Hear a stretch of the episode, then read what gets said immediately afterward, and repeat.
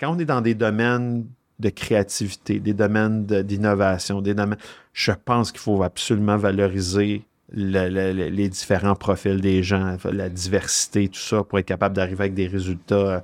Puis, tu sais, il y a des domaines où ça va vite, puis c'est vraiment complexe. Fait que de penser que des gens qui pensent d'une certaine façon, c'est eux autres qui vont avoir les bonnes réponses, hmm, je pense pas. Faut, faut être ouvert aux, perspectives qui sont différentes, qui, des fois qu'on va appeler du champ gauche, là, mais, mais c'est ça qui fait que les gens grandissent en général, d'être exposés à des différentes façons. Fait que bon, peut-être que ça a paru là, que j'ai, une préférence pour l'aspect de. Non, non.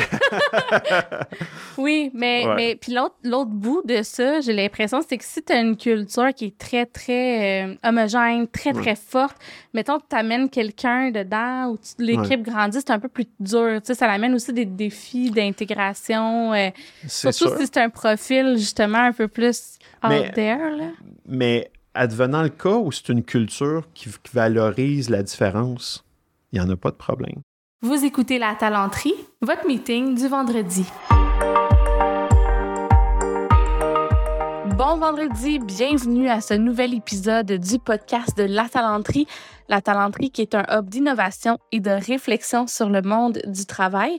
Moi, je m'appelle Sarah Jodoin-Houl, je suis la fondatrice de La Talenterie et j'anime ce podcast qui fait partie du Hub de la talenterie euh, où on traite d'innovation sociale, d'entrepreneuriat et du monde du travail à chaque semaine à travers des échanges plus inspirants les uns que les autres, en toute modestie. Je ne le dis pas dans le sens où moi, je, je, je m'auto-considère inspirante, mais moi, je suis personnellement vraiment et sincèrement inspirée par tous les invités que je reçois chaque semaine.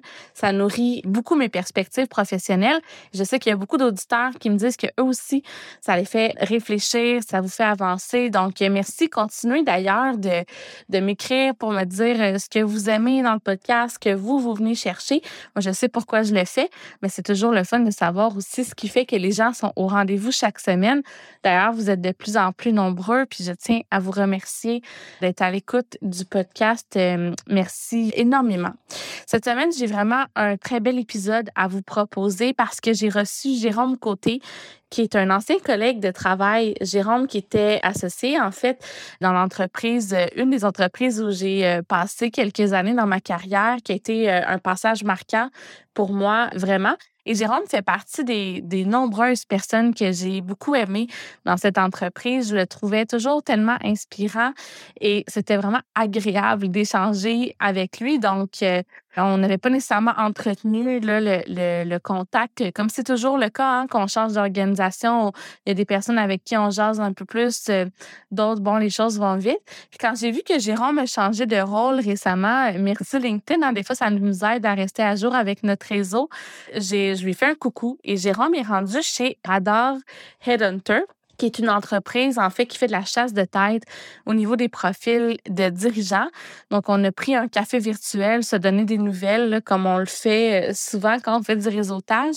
Puis, ça m'a donné l'idée de l'inviter au podcast en jasant, justement, de tous les enjeux qui ont, euh, qui ont rapport avec le fait de recruter des dirigeants, hein, parce que c'est quand même des grandes décisions pour une entreprise. Des, euh, ça peut avoir un impact majeur sur la culture, sur les dynamiques d'équipe.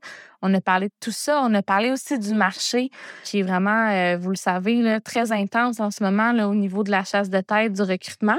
Puis on a même touché des sujets euh, connexes euh, liés au futur du travail que j'affectionne particulièrement, dont entre autres, euh, on a jasé des critères ESG, donc environnement, social, gouvernance, dans la rémunération des dirigeants. Bref, un épisode riche en perspectives. J'en profite d'ailleurs pour plugger que si jamais le sujet vous intéresse, là, au niveau de ce que je viens de nommer, là, les critères ESG dans la rémunération des dirigeants, entre autres, euh, puis comment le monde du travail se transforme, j'ai fait une conférence à ce sujet-là au congrès annuel de l'Ordre des conseillers en ressources humaines agréées le 27 septembre.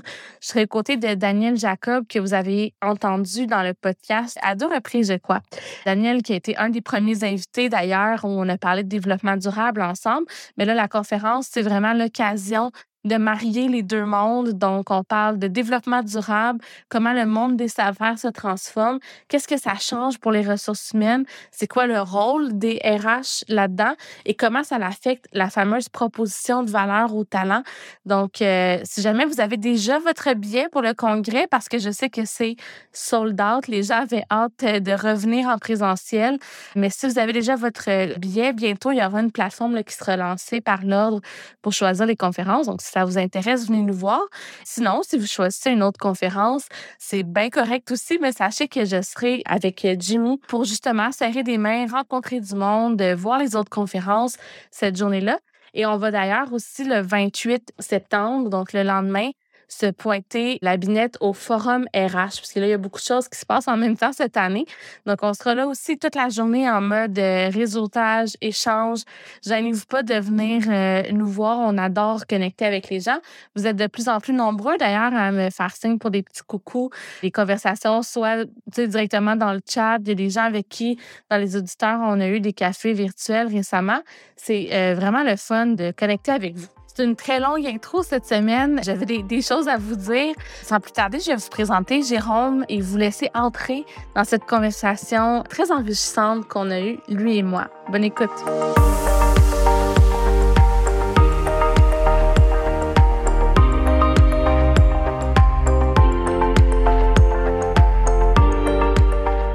Jérôme, tu es rendu chez Radar. Vous faites de la recherche de cadres, de dirigeants, entre autres de la chasse de tête. Puis toi, tu es vice-président aux euh, stratégies et développement. C'est bien ça. Comment ça, comment ça va dans ce nouvel euh, rôle-là, premièrement? Ben écoute, ça va super bien. C'est une super entreprise euh, qu'on est rendu une vingtaine. Ça, c'est un contexte évidemment favorable pour le genre de métier qu'on fait avec la rareté de main-d'œuvre et tout ça. Euh, donc, c'était, c'est assez excitant de pouvoir euh, continuer dans le domaine des ressources humaines, mais avec un, je dirais, un coffre à outils qui est peut-être un peu différent de ce, qu'on, ce que je faisais avant, plus du côté rémunération. Mm-hmm. Bien que la rémunération, dans un contexte d'attraction de talent, c'est encore un élément assez clé, là, mais, euh, mais on le prend un petit peu différemment que de bâtir des structures salariales, puis des bonnes, puis tout ça. Oui, puis si je me souviens bien, tu faisais aussi la rémunération d'exécutif dans le temps, fait qu'il y a quand même des liens à faire avec le côté comprendre le rôle des dirigeants, les chercher. Euh. Tout à fait. C'est sûr que ça demeure encore un élément assez important dans un contexte d'attraction, la, la, rémunération. Euh, on l'a vu là, euh, il y a une inflation, les salaires montent, euh, il y a une rareté. Fait que, évidemment, ça revient souvent dans la discussion. on essaye de pas juste parler de ça, par exemple, parce qu'il ne faut pas que les gens changent de job juste pour changer de salaire. Là. il, y a, mm-hmm. il, y a, tellement d'autres éléments qui sont importants, qu'on les aide à réfléchir aussi sur ces autres aspects-là. Parce que moi, ce qui m'a attiré là, c'est eux autres, un peu leur, euh, leur motto, c'est on change des vies. Donc, l'idée, c'est de changer les vies des gens, mais de façon positive. C'est-à-dire, si, on, si on va les convaincre de changer d'emploi puis d'aller vers un nouvel emploi, ben, il faut que les gens ils retrouvent leur compte, qu'ils ne soient pas déçus, puis que ça améliore leur vie à la fin de la journée. Fait qu'il faut les aider aussi des fois euh, on n'est pas des conseillers d'orientation, mais on, va aider souvent les gens à réfléchir aussi sur les opportunités. Fait que c'est pas juste une job de vente. Souvent, les gens pensent à ça. Nous autres, on est comme des vendeurs. On va vendre une job à quelqu'un, mais c'est pas vraiment ça. On, est, on va beaucoup les conseiller, puis on veut s'assurer vraiment d'un bon fit. On veut s'assurer que les gens vont être, vont être bien, ils vont pouvoir se développer, ils vont pouvoir croire dans cette nouvelle business-là. Puis vous, vous gardez, j'imagine, des liens avec plein de monde, parce que j'imagine des fois, ça marche pas pour une raison ou une autre, mais peut-être plus tard, la bonne opportunité va se présenter. Ben, écoute, des clients deviennent des des, candidats des fois et l'inverse. Euh, c'est sûr que nous, on essaie de, rester à, l'affût aussi là, des, des, des, tendances du marché, où est-ce que quelles sont les, les, industries qui se développent, quel genre de talent les entreprises vont avoir de besoin là, dans, un an, deux ans, cinq ans. Donc, il y, a, une vigie qui se fait, mais je pense que dans tout domaine là, de service conseil, euh, c'est un peu mm-hmm. vrai. Là, euh, mais, mais nous, particulièrement, c'est important de savoir un peu puis connaître notre marché. Puis ben, Parlons-en du marché. OK. Comment ça. C'est intense, là, on va se le dire de même. C'est intense, le marché au niveau des salaires, l'inflation, tout ça, mais aussi au niveau de la recherche de talent. Oui. Ben, c'est vraiment intense parce que une job qu'on remplissait, un mandat qu'on faisait auparavant, on pouvait parler à peut-être 50, 60, personnes. Quand on avait parlé à 100 personnes, là, on avait vraiment parlé à beaucoup de monde pour combler un poste. Là, on a certains emplois, là, on a parlé jusqu'à 300 personnes. Ben voyons donc. 300 personnes pour être capable. un? Ouais, ouais. Fait que c'est, c'est beaucoup de monde. Bon, il y a différents facteurs là-dedans. Euh, il y a, on dirait que les gens ne veulent pas changer pour changer, ce qui est une excellente affaire. Euh, il y a eu beaucoup d'insécurité dans le marché, on le sait. Mm. Là, il y a des gens qui ont changé d'emploi un peu compte tenu de ce qu'ils ont vécu pendant la Mhm. pandémie. Ça n'a pas été facile pour tout le monde. Euh, fait que là, les gens qui ont changé puis qui sont comme trop sûrs, ils ne veulent pas changer nécessairement tout de suite. Euh, fait qu'il y a des métiers où il n'y a juste pas assez de monde. C'est pas compliqué. Mhm. C'est- même si on appelait tout le monde qui fait ce métier-là en ville, euh, il n'y en a pas assez pour être capable de combler ces emplois-là. Fait que donc, ça, ça demande aux employeurs d'être peut-être créatifs dans certains cas. Tu sais, de, on cherche des fois trop précis dans les critères de Ah ce qu'on ouais. veut avoir, en termes de- surtout au niveau des compétences, au niveau des talents. Il faut, je pense, des fois être un peu créatif. Puis c'est un peu notre rôle aussi de travailler avec nos clients pour euh, aider à réfléchir aux emplois. Puis c'est là que ça se rapproche beaucoup de mon ancienne, de mon, an- mon ancienne vie, où est-ce qu'il faut comprendre les emplois. Tu sais, si on Ouais. veut déterminer le bon fit avec le bon individu, il faut vraiment comprendre les emplois, c'est quoi les exigences, c'est quoi les responsabilités, puis des fois aussi penser un petit peu en dehors de la boîte. Est-ce qu'il y a des, des compétences ou des, habiletés qui ont été développées dans d'autres types d'emplois, puis euh, qui, pourraient être, euh, qui pourraient être transférables dans certains Mhm. emplois? Fait, c'est ça aussi qui est important, c'est, c'est d'être ouvert en ce moment à, à ça. Ouais. ouvert à des différents types de candidats, candidates, différents types de, de, de- de gens qui, qui pourraient rechercher. Puis on va, on va creuser là-dessus parce que Ouais. ça, je trouve que c'est un point vraiment important. Mais juste avant, on a parlé de l'intensité du marché. Tu as nommé qu'il y a des fois, il n'y a juste pas assez de monde. Ouais. Quand on regarde les statistiques, tu sais, on est au plein emploi à côté. La population, la côté démographique, je veux dire, on a une courbe inversée. L'immigration ralentit en plus durant la pandémie. Fait que là, tu sais, il manque de monde. C'est une tempête parfaite, comme on dit. Puis en plus de ça, tout le talent coûte plus cher. Mais ça. ça, à la limite, pour beaucoup d'industries, le, le coût additionnel, il n'est pas si pire que ça dans un contexte économique qui était favorable, où est-ce qu'on a, Mhm. les entreprises ont des contrats, des clients, des, ils, vendent- ils sont capables de vendre leurs leurs produits et tout ça. Euh, fait que- et c'est dans un contexte où ils peuvent transférer, dans certains cas, l'augmentation du, des salaires dans les, Ouais, les ouais. produits, puisque tout augmente aussi. Ouais. Donc, si c'était juste une question d'argent, ça serait peut-être pas un problème. Mais là, le fait qu'il manque vraiment de gens, là, ça crée vraiment un problème. Puis ça amène beaucoup d'organisations à se réfléchir est-ce qu'on est qu'on peut changer nos façons de produire, nos façons de faire, euh, avec peut-être moins de monde, avec plus de technologie. Mhm. Euh, bon, il y, a des- il y, a des- il y a des secteurs d'activité qui sont propices à ça. D'autres secteurs d'activité, c'est vraiment plus difficile. Ouais. Je veux dire, euh, Puis là, vous, vous faites de la recherche de code. Fait que, tu sais, c'est sûr que quand Ouais. tu as des postes un petit peu plus main-d'œuvre, tu peux peut-être un peu plus automatiser. ouais. Euh, ou des fois, moi, je vois de plus en plus des organisations qui disent, regarde, on en perd des contrats, puis à un moment donné, c'est correct qu'on laisse aller parce qu'on Ouais. veut pas, tu sais, embaucher à appel pour embaucher. Il faut se laisser la chance comme organisation de d'avoir une certaine stabilité, je vais dire Ouais. ça de même. Mais des dirigeants, t'en as de Tu sais, je veux dire, Ouais. ça te prend des capitaines de bateaux solides dont on s'en Tout à sort. fait.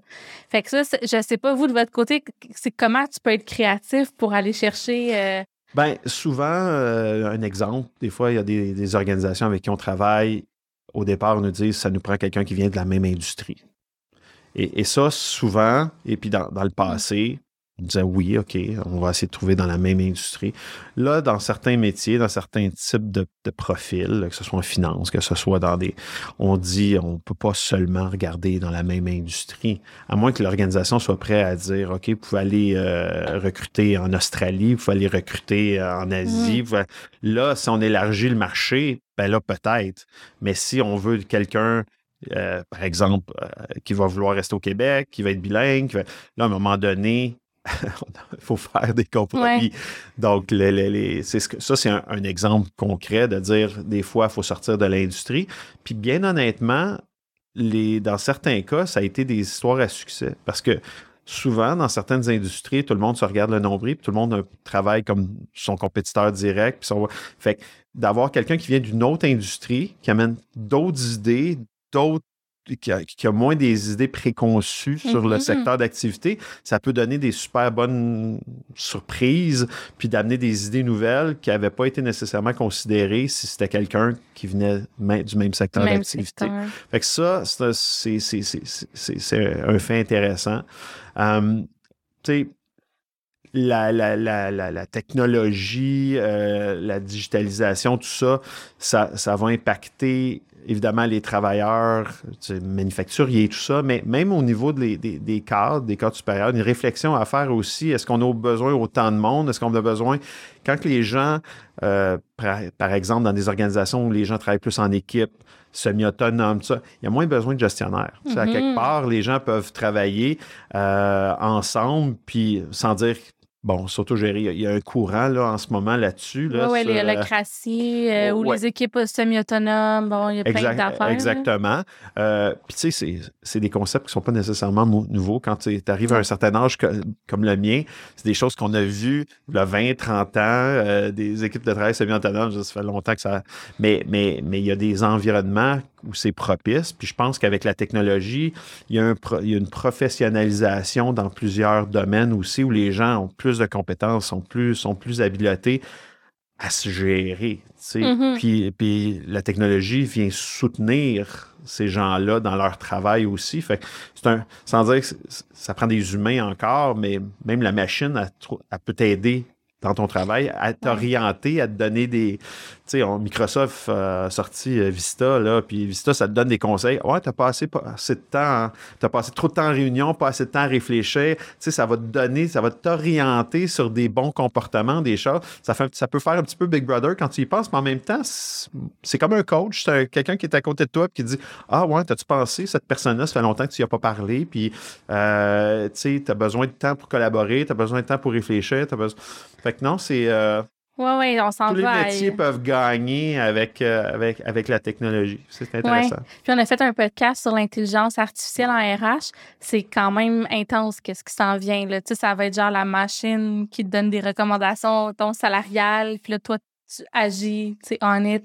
Ça, ça, s'en vient comme. Tout à fait, tout à fait. Non, écoute, c'est ah c'est un domaine en. Il va falloir faire attention. Je pense qu'il y a aussi un, mouvement qui, qui, est en train de s'établir sur comment on va encadrer ces pratiques-là. Ah ouais. Euh, pour pas pour s'assurer qu'il n'y ait pas de biais, qu'il n'y ait pas de discrimination. Parce que dans le fond, la machine qui apprend, si elle apprend à partir d'une information qui est biaisée, ben elle va recréer ces biais-là. Fait que donc, c'est dangereux un petit peu. C'est pour ça que ça prend des cadres réglementaires, ça prend une certaine façon de, de, gérer ces, ces outils-là parce qu'ils apprennent par eux-mêmes. Fait que ça, il faut quelque part lui donner une petite orientation. Oui, fait que ça va être intéressant à suivre, mais le, rôle des leaders va rester super euh, pertinent, on s'entend? Ben, ça va prendre des leaders qui sont capables aussi de considérer pas seulement comment je fais faire le travail par des humains, mais comment la, la technologie comment les robots comme, vont venir complémenter tout ça. Donc, quand je pense à une problématique de gestion, quelles sont les différentes façons de l'aborder, pas juste rajouter des employés quand on a plus d'ouvrages. Mm-hmm. Avec la même description de poste. Exactement. On cherche genre le même genre de personnes. Exactement. Donc, c'est souvent ça, là, tu sais, on a plus d'ouvrages, on va rajouter du monde, mais on ne peut pas, là, tu sais, il faut penser autrement. Oui, mais moi, j'ai fait récemment des cellules de co-développement euh, avec la Fédération des chambres de commerce, en tout cas. Puis on parlait de cet enjeu-là. Puis c'est fou comme les organisations, tu sais, ils ont des enjeux, tout ça, mais on dirait que c'est pas un réflexe de dire, hey, est-ce qu'on pourrait déconstruire un peu nos, nos propositions ou faire de la place. sais? Moi, souvent, je parle, les travailleurs plus seniors, c'est une main-d'œuvre. On n'arrête pas de dire qu'il faut les retenir à l'emploi. Mm-hmm. OK, ouais, mais c'est pas toi qui as le gros bout du bâton, c'est eux. Fait que si tu veux les retenir, entre guillemets. Qu'est-ce qu'ils recherchent? Faut, que tu mobilises et que tu adaptes ta job en fonction. C'est ça. Fait. fait que, ouais. Mais ça, ça va être intéressant. As-tu des clients qui commencent à plus le faire, de dire, OK, ouais, on va. On, en a, on a des organisations avec qui on travaille. Puis, euh, un exemple, quand ils viennent nous voir et disent je cherche certains types de talents ou certaines expertises, ils n'ont pas une description de poste. Ils n'ont pas nécessairement une feuille, là, puis la personne va faire A, B, C, D, E. Nice. Ils nous disent voici le genre de skill set que je recherche, voici les genres d'expertise. Souvent, ces gens-là, oui, on les retrouve dans tel environnement, dans tel type d'organisation et tout ça, mais c'est pas là la. Dé... Puis évidemment, l'organisation peut être ouverte à ça. Il faut que les candidats soient ouverts à ça aussi. Parce que souvent, une des premières questions qu'ils nous demandent, des fois, qu'il y a des gens qu'on approche. Ouais, euh, peux-tu m'envoyer la description de poste? fait que là, on dit, ben, là, tu comprends, c'est ça, là, c'est pas tout à fait la même affaire. Fait que c'est un peu ça, là. Euh, il faut, faut, faut que les, les mentalités évoluent euh, des deux bords, tu sais. Oui, oui. Puis on s'entend que souvent aussi, de toute façon, même quand c'est très cadré, les postes sont un petit peu euh, adaptés aux forces des gens, là, tu sais, dans la vie. Ben, écoute, ça va trop vite. Tout à fait. Ça va trop vite en ce moment. Tu euh, tu peux pas dire, je fais une description de poste, puis la personne va faire la même affaire pendant un an, deux ans, trois ans, là, tu sais, ça, ça, ça vient périmer assez vite, puis surtout les organisations où ça travaille en projet, puis tout ça. Fait qu'il faut, euh, tu sais, de, penser que tu peux garder une description de, poste à jour là, tout le temps, c'est un peu utopique. Oui. Là, tu as parlé qu'on a dit, bon, OK, on peut revoir les descriptions de poste, on peut euh, repenser l'offre de rémunération globale, être créatif, il y a plein d'affaires qu'on peut faire. Tu as nommé aussi, tu as dit, euh, une des affaires, c'est d'aller recruter ailleurs dans le monde. Oui. Côté dirigeant, à quel point c'est une tendance en ce moment euh, pour des rôles stratégiques? Ben, pour des rôles de très haut niveau, là, on parle là, de, de, de, de, PDG là, de très grandes organisations. Le marché est assez global, je dirais. Euh, c'est une. C'est une c'est une tranche où, où, il y a beaucoup d'organisations qui sont très ouvertes à aller chercher. Euh, souvent dans des organisations qui sont des filiales de compagnies étrangères, par exemple, ben, c'est naturel pour eux autres c'est la façon qu'ils vont développer leur, leur leader à travers le monde. C'est-à-dire, on va leur donner une assignation. On va dire, nous autres, mettons, une compagnie française, on va dire, bon, la division Amérique du Nord de notre ah, compagnie, on va dire, on va envoyer quelqu'un d'un autre pays. Développer le bureau. Exactement, exactement. Donc, il y, a, il y a ce mindset-là global. Dans les compagnies globales, c'est déjà présent. Fait que la, la pandémie, puis on va voir comment ça va évoluer, mais la délocalisation des emplois existe aussi. Euh, on le voit, là, nous autres, il y a des gens qui disent euh, sont prêts à avoir quelqu'un, puis il va être assis à Toronto, il va être assis à Vancouver, il va être assis à Montréal. Si la personne est un petit peu willing de voyager, c'est pas grave. Elle va travailler de toute façon euh, principalement de la maison. Des fois, il va y avoir des réunions en personne, mais on est prêt à accepter le fait d'avoir quelqu'un qui, qui, va faire surtout ses rencontres en Zoom ou en Teams. Ou, euh, donc, déjà, c'est un changement profond, là.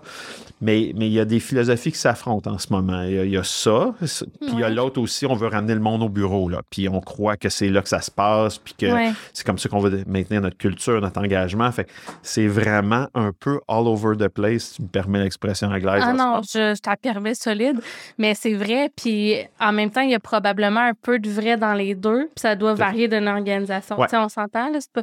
Puis on le sait pas comme ce qui se dessine. Fait que c'est dur d'être très.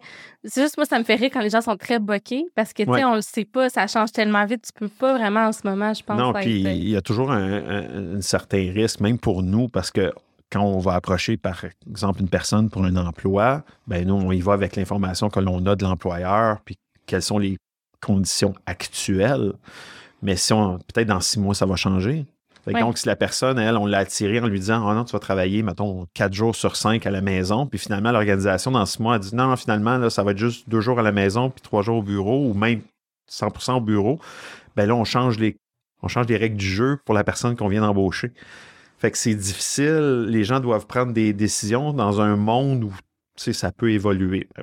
On va se dire, c'est dans tout, là. Oui, mais là, c'est juste que c'est un autre niveau d'intensité. C'est ça. Tu vas t'acheter un iPhone 13, tu sais que l'iPhone 14 va sortir dans, dans 3-4 mois, puis c'est que tu peux bien vivre avec ça aussi, là. Tu sais, je veux dire, à un moment donné. Euh, oui, mais ça dépend des personnalités. Il y a des gens pour qui c'est peut-être aussi un petit peu plus anxiogène, là, de dire, je sais pas, puis des fois, ça implique des familles. Tu sais, c'est ça ah, aussi l'affaire, là. Tout à fait. Tu as, un excellent point. Surtout quand tu arrives à des, des, des gens qu'on recrute, nous, dans les postes de direction.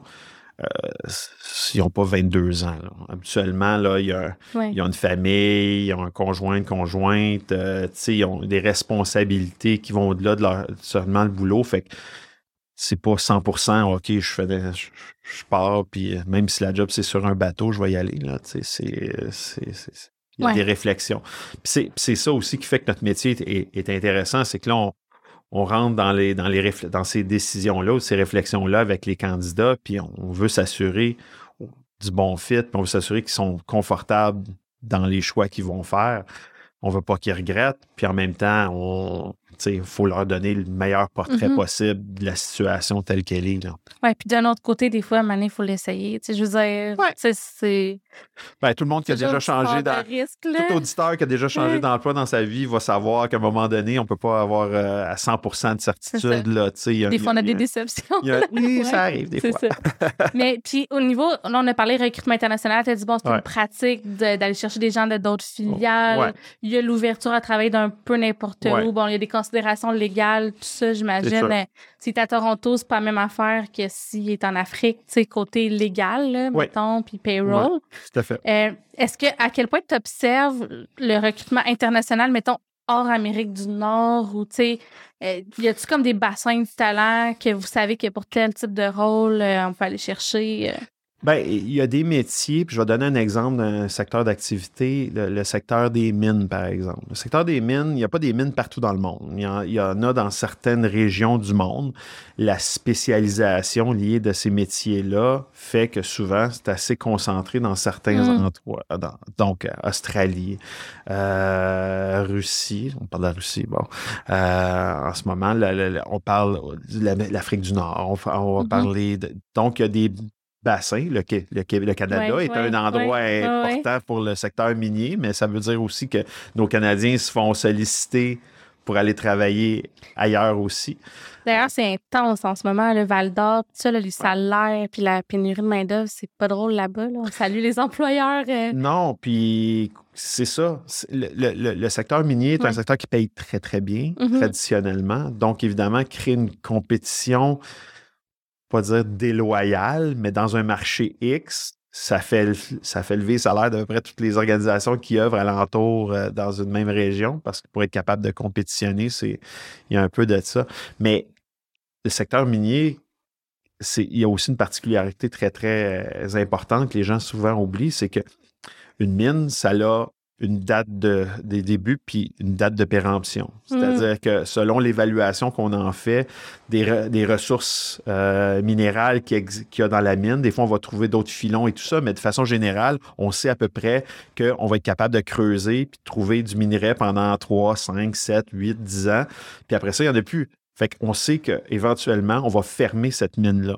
Fait que les gens qui, essaient, qui, qui acceptent d'aller travailler dans ces conditions-là, ben, ils acceptent aussi le fait que peut-être que dans 10 ans, Il ben, il va falloir qu'ils fassent d'autres choses. Fait que je suis pas sûr. je- moi, j'ai jamais fait d'études spécialisées dans ce, dans, dans ce secteur-là comme tel, mais j'ai l'impression que la, la rémunération qui est offerte, qui est assez élevée, peut-être qu'elle prend ça en considération. Mhm. C'est-à-dire que c'est pas, une- pas une job à vie, là. Tu travailles pas au gouvernement du Ouais, Québec, là. Tu sais, Et Ben, puis, il y a des implications sur la santé. Tu sais, c'est tout. Aussi, certaines c'est un petit peu plus tough. Là. Tout à fait, tout à fait. Fait que, euh, ouais, mais écoute, euh, c'est intéressant de voir ça un peu, les différents secteurs d'activité. Puis vous, vous avez la chance, je pense, d'accompagner dans tellement de secteurs variés.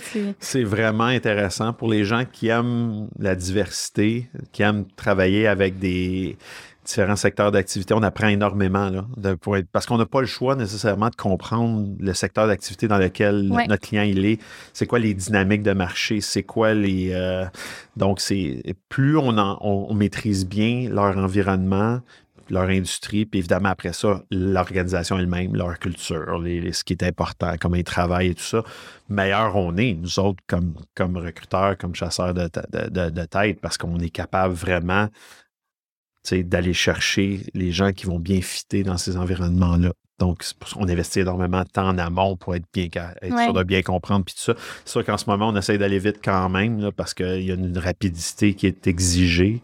Euh, c'est pas Ouais, rare. tu sais, à Ouais. quel point euh, c'est. Il faut que tu sois vite sa gâchette. euh. Ben, écoute, quand on sollicite des gens puis qui ont déjà une ou deux autres offres d'em- d'em- d'emploi, à un moment donné, on peut pas dire on va te revenir dans un mois. Ouais, c'est peut-être ça, l'extrême. ça amène. ouais. Ben, pas tant que ça. C'est surprenamment. euh, puis ça, j'ai appris ça récemment dans- parce que j'arrive dans ce domaine-là, puis je découvre des choses de fun.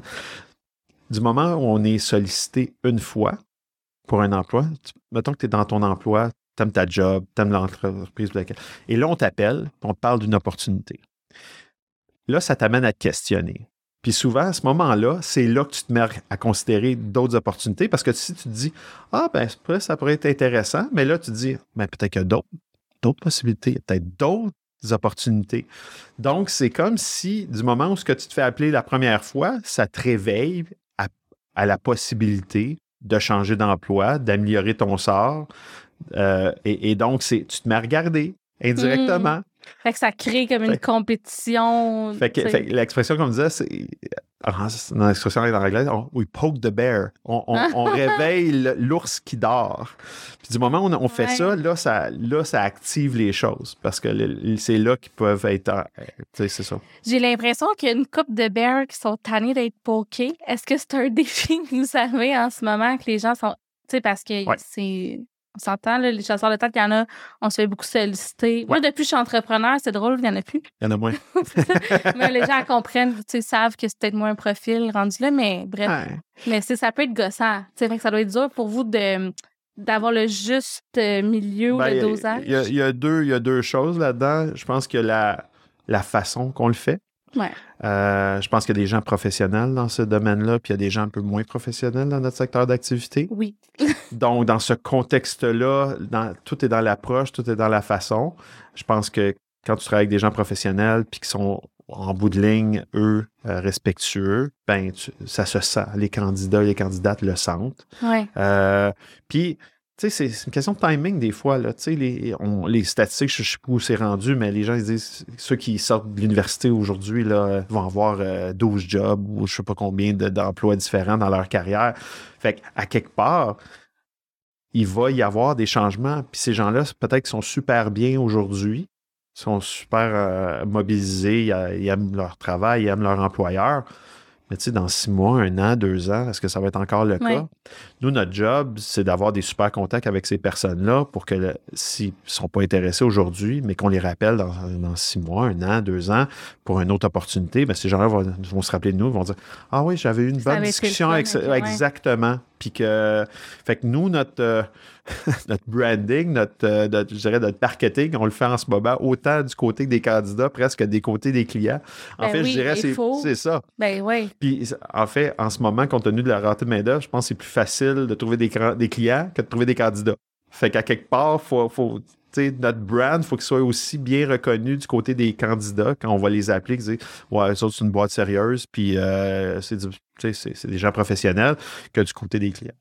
Mais puis tu tu parles de la façon euh, que c'est fait. Là, j'ai le goût de compter une anecdote. J'ai jamais compté ça. Mais quand j'étais dans l'organisation où on a collaboré, un moment donné, un chasseur de tête. Puis moi, je disais toujours non, parce que j'étais full engagée, j'adorais ma job. Mais à un moment donné, il y en a une, elle m'a eu comme, puis elle m'a proposé, ben elle m'a eu, elle, a, elle a sollicité mon intérêt. On va dire ça de même. On avait des entrevues, puis là, tu sais, c'était la, la manière qu'elle a fait, tu sais, c'était pas super éthique parce qu'elle m'a quasiment dit que c'était deal. Puis c'était un emploi en Floride. Là, moi, oh. je commençais ma relation avec Charles dans le temps, plusieurs années. Puis là, c'est tout ça, tu sais, parce que ta vie au complet change autour de, de cet élément-là.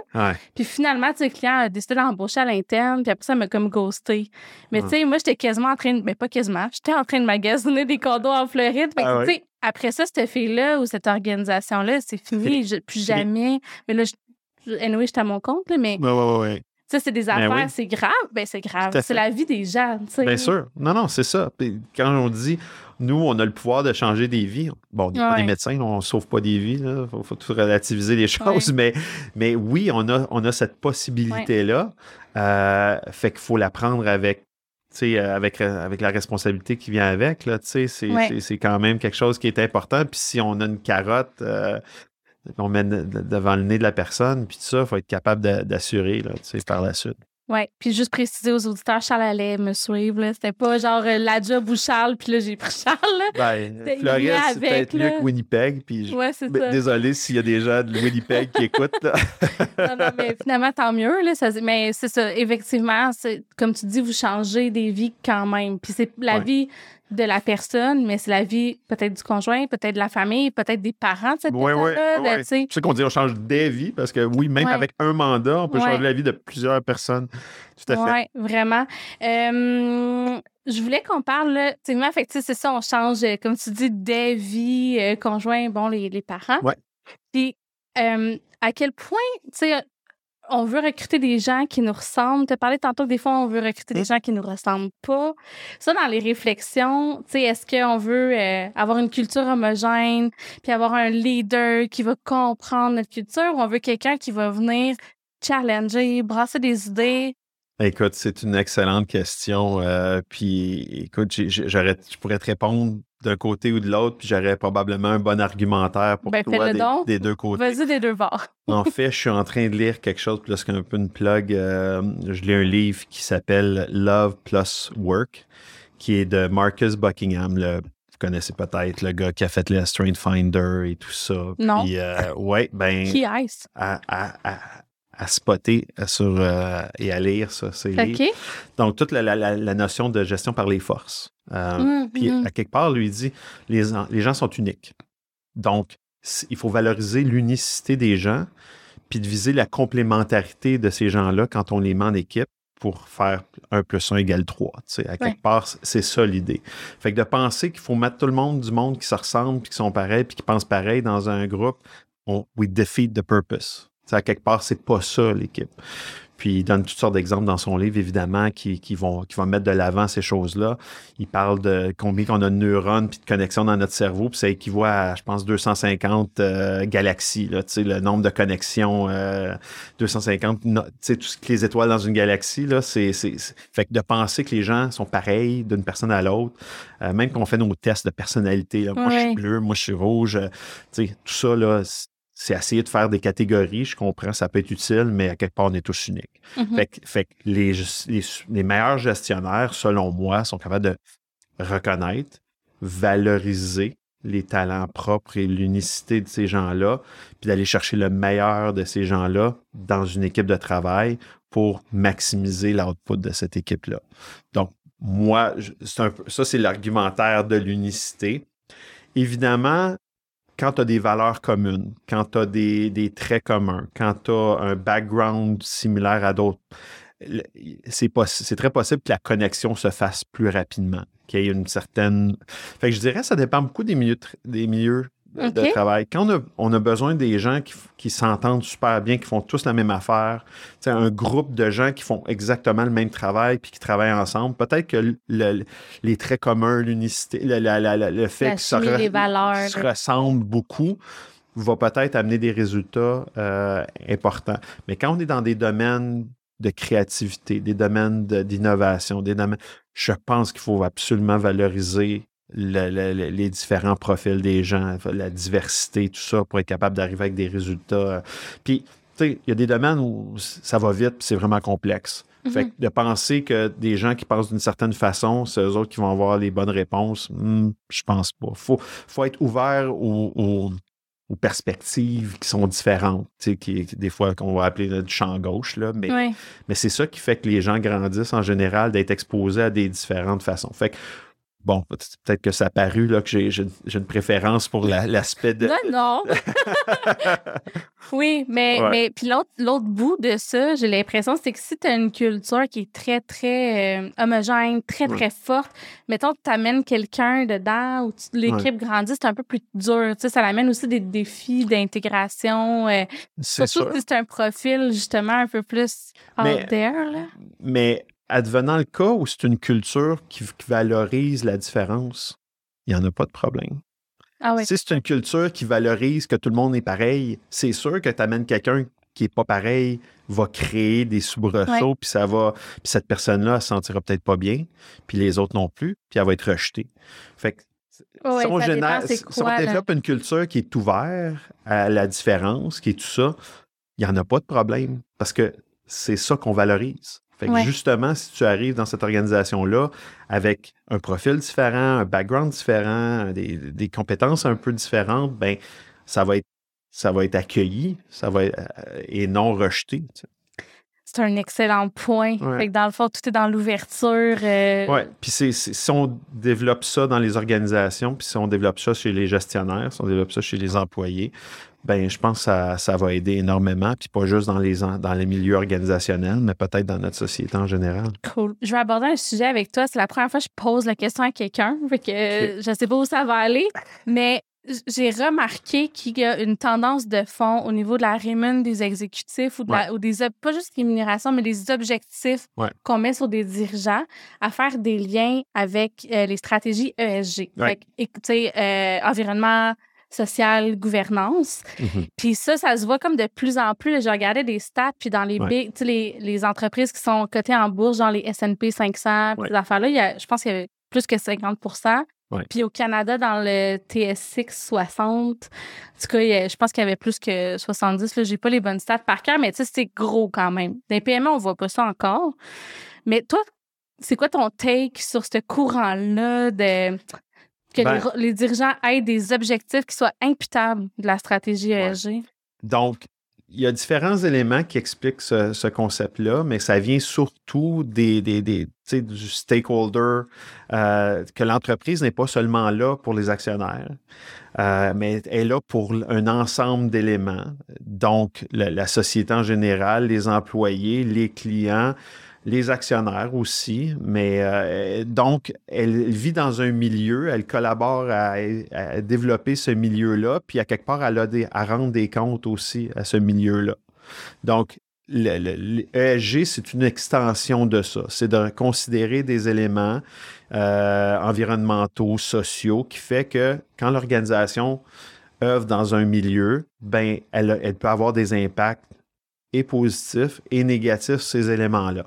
Euh, il y a la réglementation, l'encadrement, les lois, le gouvernement peuvent faire des choses, mais ils sont pas, ils peuvent pas à eux seuls réduire, par exemple, le, le réchauffement climatique. Tu sais, on peut mettre, on peut faire des règles, on peut encourager les gens à s'acheter des voitures électriques, tout ça, mais il y, a, il y a une limite à un moment donné. Je pense que les, les- les entreprises ont un rôle important aussi à faire là-dedans. Fait que là, on- je reviens vers la rémunération. Traditionnellement, l'objectif de ces mécanismes de rémunération-là, c'est d'orienter les comportements. Donc, en orientant les comportements vers des choses qui sont valorisées euh, par les activistes, par les actionnaires, par les, autres membres de la société, par les clients, ben, quelque part, on va, on va donner des objectifs qui sont en lien avec ça. Et si l'atteindre, puis l'humain étant ce qu'il est, la majorité des. La majorité, en tout cas, les- la rémunération est un élément Mhm. d'intérêt pour, des, pour plusieurs. Donc, ce qu'on dit, c'est qu'on va te donner plus de rémunération si tu atteins ces objectifs-là. À quelque part, c'est un peu la volonté, c'est de dire on va on met un incitatif à la réalisation de ces objectifs-là. Euh, moi, je pense que tout le monde y gagne là-dedans. Euh, il y a un fad là-dedans aussi un peu. Il y a des organisations qui suivent la parade parce que les autres le font. C'est pas nécessairement, ça vient pas d'eux nécessairement. C'est pas, ils le feraient peut-être pas, mais là ils embarquent dans la parade parce que ça paraît bien puis tout ça. Mais il y a- je pense qu'il y a des organisations qui le font vraiment, puis c'est en ligne avec leurs valeurs, puis ils, ils vont pousser, puis ils sont des un peu là des, des, des- ils traînent le, le drapeau là. Oui. de- de des, ça. des portes-étendards. Des là. porte-étendards, merci, c'est le mot que je cherche. Puis il y a aussi, je pense, la pression dans le, dans le secteur financier, qui commence à être quand même. euh, Il y a des choses qui bougent, là. Ben, euh, un des, des, des, euh, un des très gros fonds d'investissement euh, aux États-Unis qui, qui en est un. C'est BlackRock, Ouais, c'est ça. qui est, ça un, qui est un, un- Ouais, un porte-étendard qui Ouais. pousse énormément ça. Puis ils ont une excellente crédibilité dans le marché. Mhm. Euh, leurs rendements sont vraiment très bons. Puis là, il commence à y avoir beaucoup de, de- de recherches empiriques qui démontrent que des organisations qui se préoccupent de ces choses-là ont des aussi bons rendements et même meilleurs que d'autres organisations qui ne s'en préoccupent pas. Fait que donc, à quelque part, tout est là, toutes les conditions sont là pour dire oui, c'est une bonne idée de faire ça. À condition, je pense, que les organisations aient une capacité d'influencer ces choses-là. Puis il y a des industries où c'est plus facile que d'autres à mesurer, euh, puis à orienter. Parce que une des conditions premières quand on fait de la rémunération incitative, euh, c'est c'est d'être capable de bien mesurer ce sur quoi tu vas payer. Ouais. Puis dire est-ce que, est-ce que, est-ce que le comportement désiré ou le résultat attendu, tu es capable de bien le mesurer ou c'est de la chance ou. C'est pour ça que, tu sais, longtemps, la rémunération des dirigeants était basée sur les- les- le rendement boursier. Puis là, de plus en plus, il y a des organisations qui disent, ben, ou des, investisseurs, des actionnaires, tout ça se dit, ben, le rendement boursier, euh, il n'est pas juste dépendant des aussi, dirigeants dans cette organisation-là. Il y a plein d'affaires qui peuvent impacter le cours d'une action, d'une Ouais. organisation. Fait que, est-ce que c'est suffisant de payer en fonction de la montée? Puis c'est sûr que là, d'un point de vue d'a- d'a- d'actionnaire, tu dis, ben oui, moi, je m'enrichis quand l'action monte. Fait que si l'action monte, on devrait rémunérer Ouais, les gens. là, il y a des actionnaires qui commencent à demander des comptes. Ben euh, voilà, ouais. exactement. Fait que le, le seul cours de, de la- de l'action n'est plus une mesure suffisante. C'est pour ça qu'on voit apparaître d'autres éléments de rémunération, d'autres objectifs, d'autres types d'objectifs qui sont en lien plus avec le ESG, mais avec d'autres éléments aussi, euh, d'un point de vue de, de- de- performance opérationnelle, au point de vue de santé et sécurité, au point de vue d'autres éléments qui sont importants, puis qui sont pas, puis, puis évidemment, le- le- L'orientation, c'est de dire si, tout- si tous ces éléments-là, ça va bien, ultimement, ça devrait avoir un impact positif sur le cours de l'action. Fait que tout le monde va s'enrichir avec ça. Oui, puis la société, puis bon, Voilà. les papillons. Mais euh, concrètement, là, les dirigeants, en ce moment que vous accompagnez, les Ouais. organisations, bon, à quel point vous observez qu'il y en a euh, qui ont ce genre de critères-là à remplir dans leur fonction? C'est-tu des discussions qu'il y a sur la table? Est-ce que. Puis là, je te pose plein de questions en Ouais. melting pot, là, mais est-ce que, je vais te dire ça de même, la, la mission, puis les valeurs de l'organisation, puis la responsabilité sociale, ça Ouais. fait partie de la conversation tant que ça? Euh, oui, un peu, pour certains.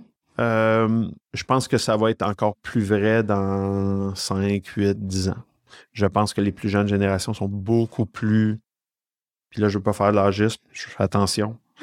Mais je pense qu'il y, a une ouverture plus grande à ces éléments-là. Puis quand on parle à des, des plus jeunes candidats, candidates pour des emplois, euh, ces questions-là arrivent beaucoup plus vite dans la discussion.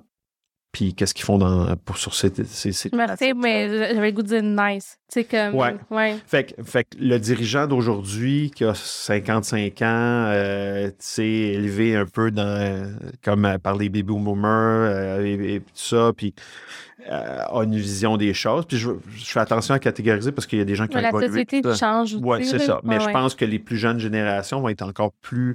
Vont, vont carburer encore beaucoup plus à ces éléments-là de, de mobiliser. Et, et- et ça va être une, une condition sine qua non. Là. Là, on parle de télétravail parce qu'on travaille de la maison. Mais il y, a un, il y a un enjeu environnemental important là-dedans. C'est pas juste plus pratique puis sauver du temps de travailler de la maison, c'est qu'on émet moins de.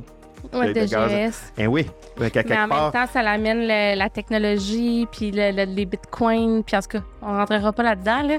Mais oui, effectivement, c'est c'est Faudra majeur. que tu me réinvites, euh, Sarah, c'est ça qu'il va falloir faire. Ça vaudrait, ben écoute, ça, ça c'est pas tombé dans l'oreille d'une autre. Puis je vois Charles qui est sur le bout de sa chaise depuis tantôt, il nous écoute avec intérêt. On va s'arrêter ici, justement. Euh, Jérôme, mais c'était tellement... Je le savais. Tu sais, quand je t'ai appelé, j'ai dit, je veux juste jaser avec toi. Je savais que ça serait vraiment le fun, puis que merci de, de m'avoir fait confiance, puis d'avoir accepté l'invitation. Ben, merci beaucoup de l'invitation, puis euh, n'importe quand, je vais revenir. Ben yes, Oh, c'est un, it's a date. merci. Merci, bye bye. Bye.